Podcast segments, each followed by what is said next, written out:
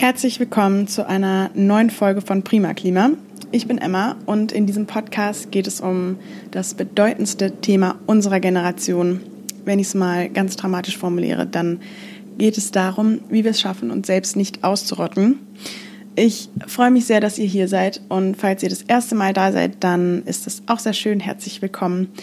In der letzten Folge hatte ich versprochen, dass es nicht mehr zu so langen Pausen kommt. Und äh, ja, jetzt ist es mir leider schon wieder passiert. Aber es ist irgendwie nicht so leicht, ähm, wie ich ursprünglich dachte, sich die Zeit zu nehmen neben Uni und Arbeit. Ähm, ja, aber dieser Podcast ist mir nach wie vor sehr wichtig und deswegen kann ich nur sagen, ich werde nicht aufhören, auch wenn es vielleicht manchmal den Anschein erwecken sollte, wenn so lange nichts von mir kommt. Mein Konzept dieses Podcasts ist ja, dass ich kurze, aber inhaltlich vollgestopfte Folgen machen möchte, in der ich in kürzester Zeit alles, was wichtig ist, sage. Einfach, weil es schon so viele Podcasts gibt, wo Leute einfach nur labern. Und es ist richtig toll. Ich liebe solche Podcasts. Aber ich dachte mir, dass man eben vielleicht auch manchmal einfach die Kernaussagen ohne viel Schnickschnack hören will und deswegen bleibt es in diesem Podcast erstmal bei meinem Alleinunterhalterprogramm. Wenn es aber Themen gibt, wo ich das Gefühl habe, dass es schön wäre, zu zweit drüber zu sprechen, dann werde ich mir natürlich jemanden dazu holen. Und auch wenn ich denke, dass es jemanden gibt, ähm, den ich kenne, der sich total gut mit einem Thema auskennt, dann wäre es natürlich auch toll, ihn oder sie hier zu interviewen. Also das schließe ich auf gar keinen Fall aus. Fürs Erste habe ich mir aber gedacht, dass ich eine neue kleine, ähm, ich nenne es mal Kategorie einführe für diesen Podcast. Und zwar fand ich die Idee irgendwie total schön, euch mit in diesen Podcast zu integrieren. Ich bekomme so oft so schöne Nachrichten und so viel Unterstützung ähm, und Input und Inspiration, wie man sich noch besser verhalten kann. Deswegen, ja, kommt ihr zu Wort in diesem Podcast mit euren eigenen bewährten Alltagstipps manchmal sind die Themen irgendwie auch so niederschmetternd. Und äh, deswegen will ich die Folge immer mit etwas Positivem beenden ab sofort. Also bitte schickt mir eure Nachrichten, wenn ihr irgendwas loswerden möchtet. Und ja, für diese Folge, in dieser Folge wird jemand ganz Besonderes zu Wort kommen. Also bleibt gespannt, Leute. Hallo, herzlich willkommen bei Prima Klima dem Umweltpodcast von und mit Emma Funke.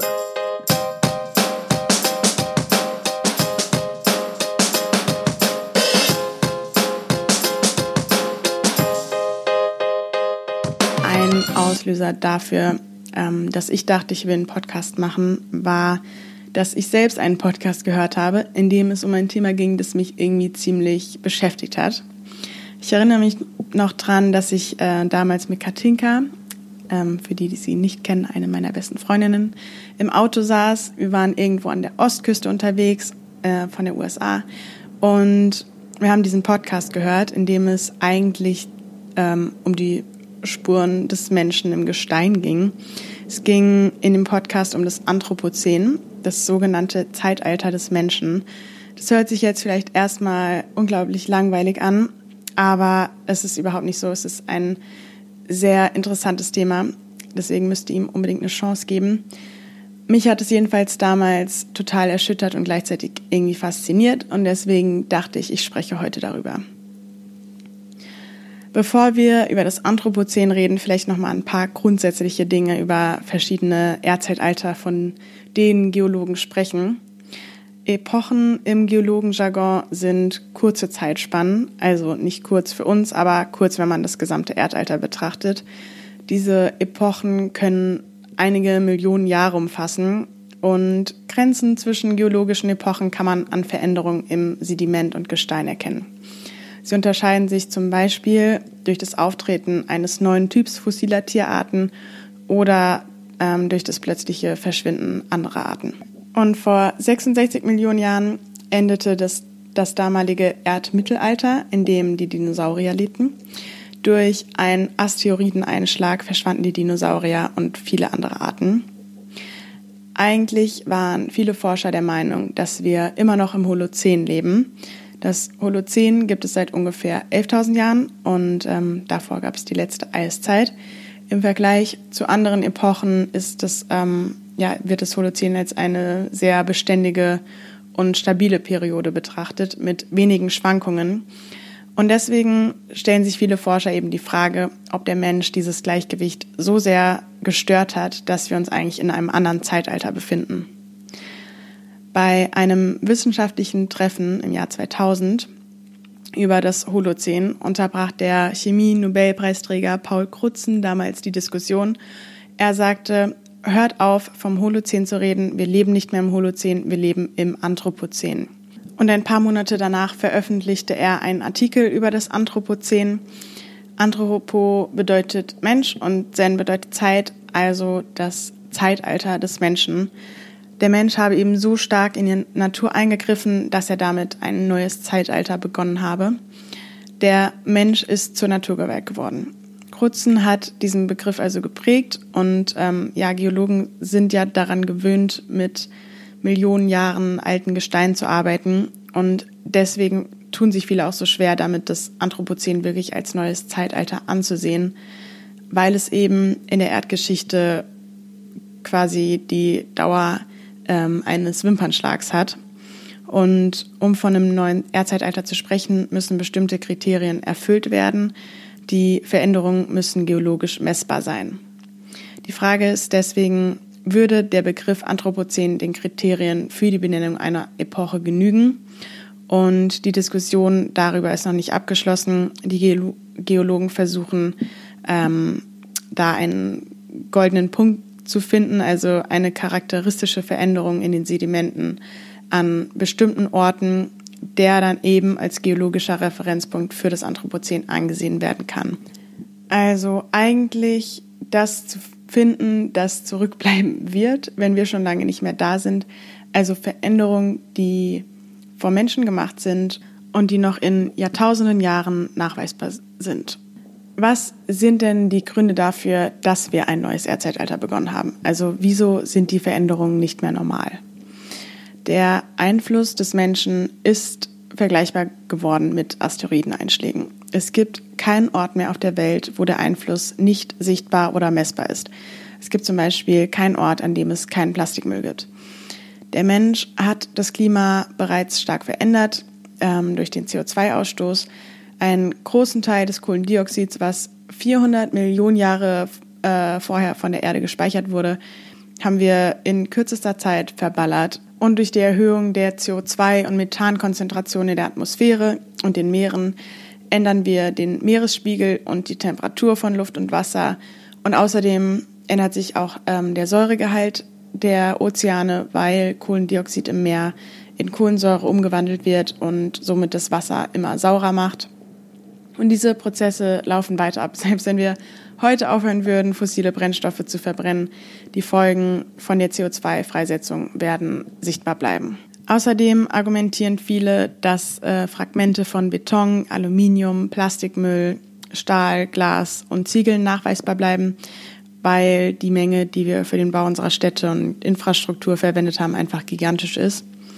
Und ähm, ja, diese ganzen Fragmente, die in den Boden gelangen, werden dann sozusagen die Steine der Zukunft formen und eben ähm, ja Nachweise liefern ähm, für unser, äh, unsere, unser Verhalten.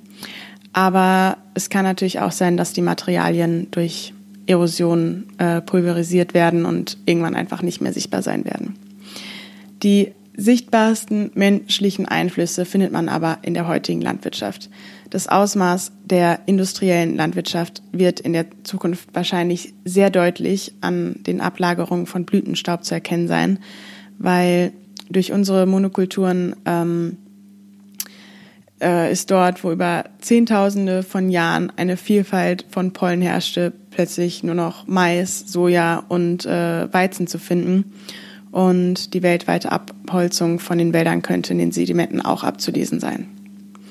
Ich habe auch vorhin schon gesagt, dass neue Erdzeitalter zum Beispiel durch Massenaussterben entstehen. Viele Forscher sagen, dass wir uns bereits im sechsten Massenaussterben der Erdgeschichte befinden. In späteren Ablagerungen aus unserer Zeit wird man dann plötzlich keine fossilen Überreste dieser Arten mehr finden, die äh, jetzt aussterben.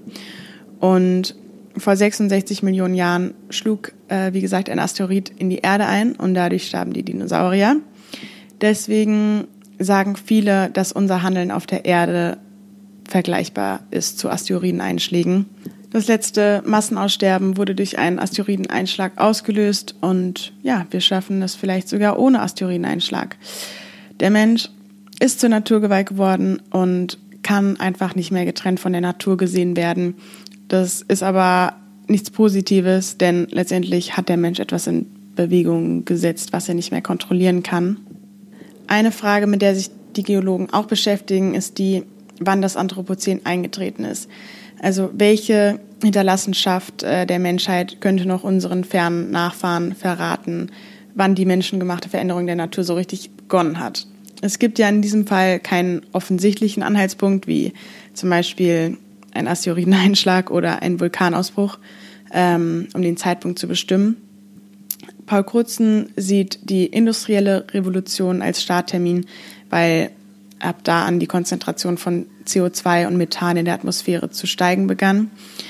Ähm, andere sehen die Jahre nach dem Zweiten Weltkrieg als Ausgangspunkt. Mit dem Beginn der Konsumgesellschaft ging ja sehr viel gleichzeitig exponentiell nach oben, also der Plastikverbrauch, Städtebau, Automobilisierung, Bevölkerungswachstum, Verbrauchsanstieg fossiler Brennstoffe und so weiter. Außerdem wird mehr Nitrat im Boden zu, zu finden sein, viel Plastik im Meer und so weiter. Und ja, eine ähm, andere große Rolle könnte aber auch der radioaktive Niederschlag oder auch Fallout der ersten Atombombe sein, ähm, ja, die über Hiroshima abgeworfen wurde. Denn diese radioaktive Substanz ist in der Atmosphäre nachzuweisen. Also ja, es wird, glaube ich, klar, wieso diese Veränderungen, die wir herbeigeführt haben, nicht mehr normal sind. Es sind einfach ganz andere Dimensionen, von denen wir da sprechen, als noch von vor 70 Jahren. Konsum, Bevölkerungswachstum, Treibhausgase, Städtebau, Regenwaldabholzung, Landwirtschaft, Massenaussterben, Atombombentests, Ressourcenverbrauch, Plastikverbrauch und so weiter. Ähm, ja, das war jetzt ein kleiner Einblick in das Anthropozän. Ich hoffe, es war interessant. Und ja, zum Abschluss gibt es jetzt noch ein paar Worte von meiner allerliebsten Leonie. Ein paar kleine Alltagstipps, um nachhaltiger zu sein. Hi Emma, also meine Tipps für Nachhaltigkeit im Alltag. Ich muss sagen, dass ich mittlerweile so ein bisschen in allen möglichen Kategorien darauf achte, nachhaltiger zu sein. Zum einen kann das beim Einkaufen sein, beim Waschen, bei Kosmetik und, und, und. Ähm, wenn wir jetzt von Einkaufen reden zum Beispiel, gucke ich öfter drauf, dass die Produkte wirklich aus der Region kommen. Also dass ich, wenn ich die Wahl habe zwischen zum Beispiel gerade Äpfeln aus Tübingen oder aus, weiß nicht, irgendwie mal mindestens 200 Kilometer entfernt von hier, dann denke ich halt, okay, auch wenn die jetzt vielleicht ein bisschen teurer sind, nehme ich dann doch lieber die, weil auch manchmal, wenn man sich überlegt, zum Beispiel, dann, wo dann tatsächlich die, vielleicht die Tomate aus Spanien kommt, das könnte ja jetzt so im Vergleich zu der Kiwi in Neuseeland ähm, erscheinen, als wäre das ja trotzdem hier um die Ecke. Aber bis dann die Tomate von dem Beet dort bis nach Tübingen in mein Rewe kommt, ist dann doch eine größere Distanz verbunden natürlich mit einer gewaltigen CO2-Ausstoßung. Und da versuche ich einfach mittlerweile mehr darauf zu achten.